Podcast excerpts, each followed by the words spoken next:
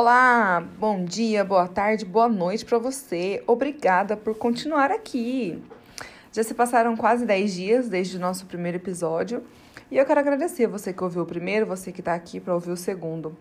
Hoje, o que eu entendi sobre o, que, sobre o meu o meu devocional. Na verdade, eu já acabei de ler o livro de Esther e é um livro que eu realmente gosto muito. E eu logo em seguida gravei, né, esse gravei esse insight na minha mente e já tem 10 dias que eu tenho pensado nisso. E como eu já disse no, no episódio anterior, as estratégias e tudo aquilo que Deus propõe para nossas vidas tem um propósito. E é justamente sobre isso que eu quero falar, sobre as estratégias. O livro de Esther, ele é um livro que ele ensina muito de estratégia para mulheres, homens, crianças, adolescentes, adultos, idosos, né? E eu acredito muito forte nisso, que a gente sempre tem algo a aprender. E hoje é, eu queria falar sobre isso. É, eu, eu tinha lido já alguma, algumas vezes o livro de Esther, e antes disso, antes de, dessa minha leitura, né, no caso que, é que eu vou falar para vocês agora, eu, eu entendi o seguinte: é, a Esther, claro que eu creio no propósito de Deus para a vida dela, e ela Notem é, na leitura que ela sempre fez o que Mordecai orientou que ela fizesse. É, Mordecai era o primo dela, né? Ela vivia com ele.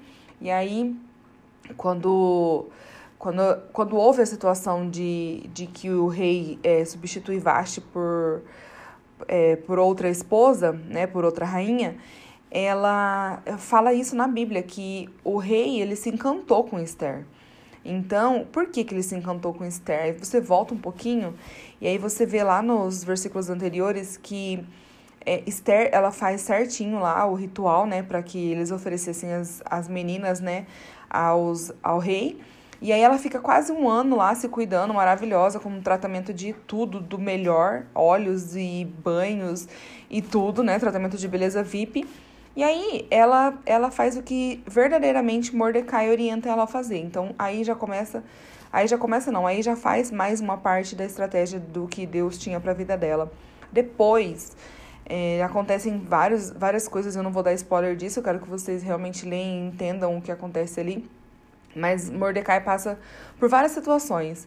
E ele passa tudo aquilo ali calado, né? Mas no entendimento de que Deus ia livrar os judeus da, daquela manifestação que estava acontecendo ali.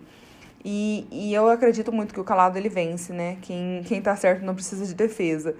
E Esther é, e Mordecai se falam para que realmente eles, eles chegassem num consenso. E aí, justamente nessa hora, a, uma nova estratégia surge e, e Esther aplica aquela estratégia perfeitamente. E aí ela, ela oferece um jantar pro, pro inimigo do rei, né? Que se mostra inimigo também dos judeus. E aí é muito legal isso, porque você fala, nossa, toda toda aquela aquela ideia da, do que a Esther tinha era justamente ela estava no lugar certo na hora certa para fazer o que era, o que, o que Deus tinha proposto para a vida dela. E isso é muito legal. Ela faz os dois jantares, ela, ela consegue conquistar até mesmo o inimigo do rei que fica se achando, né? E o inimigo de Mordecai. E aí, a, então, as coisas começam é, a mudar. Inclusive, tem uma parte que, que me encanta muito, que o rei ele não volta a palavra, né? Então, tinha um anel, e aí os reis tinham um anel. Então, quando eles assinavam aquele, aquele decreto, aquela lei, eles não mudavam mais. Era algo muito sério né? Era, era algo que não se voltava mais atrás. E aí, quando ele, quando a Esther tem uma, um, um papo reto com o rei, ela fala sobre isso. Ela fala assim: se o senhor achar favor de mim, né? Se acharem é, encantamento em mim, que, que, ser, que, que você mude a lei. E ele fala que ele não pode fazer isso, mas então surge novamente uma outra estratégia. E aí é muito legal essa última parte que já tá lá no capítulo 9 e 10 quase no finalzinho do livro. E, nossa, é muito lindo. Talvez eu, eu venha falar um resumão de, de Esther, porque eu sou muito apaixonada. e aí o rei Assuero, né, que é o Xerxes I, ele, ele, ele, faz, ele é, faz o favor, né, para alcançou o favor, é, Esther alcançou o favor do rei a partir da sua benevolência, então isso é muito legal. E, e são poucos os momentos que você escuta Esther falando, né? Que ela tem a, a primeira voz, né? Que ela é protagonista da fala no livro. Mas em todos os momentos, em todas, todos os ápices da, da história, ela tá sempre presente e atuando muito corretamente. Então, é, Esther não deixa, ela não deixa dúvidas de que ela foi uma mulher muito maravilhosa. E é isso, gente. Nossa, eu. Se eu ficar falando de Esther aqui, pelo amor de Deus, eu vou ficar a vida toda. e eu gosto muito. Mas é isso. Ai, muito lindo o livro, gente, de vocês que eu lia, tá?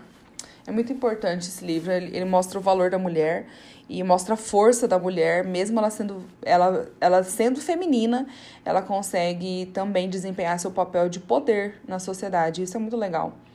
E é isso, que a gente consiga ser o mínimo que Esther foi.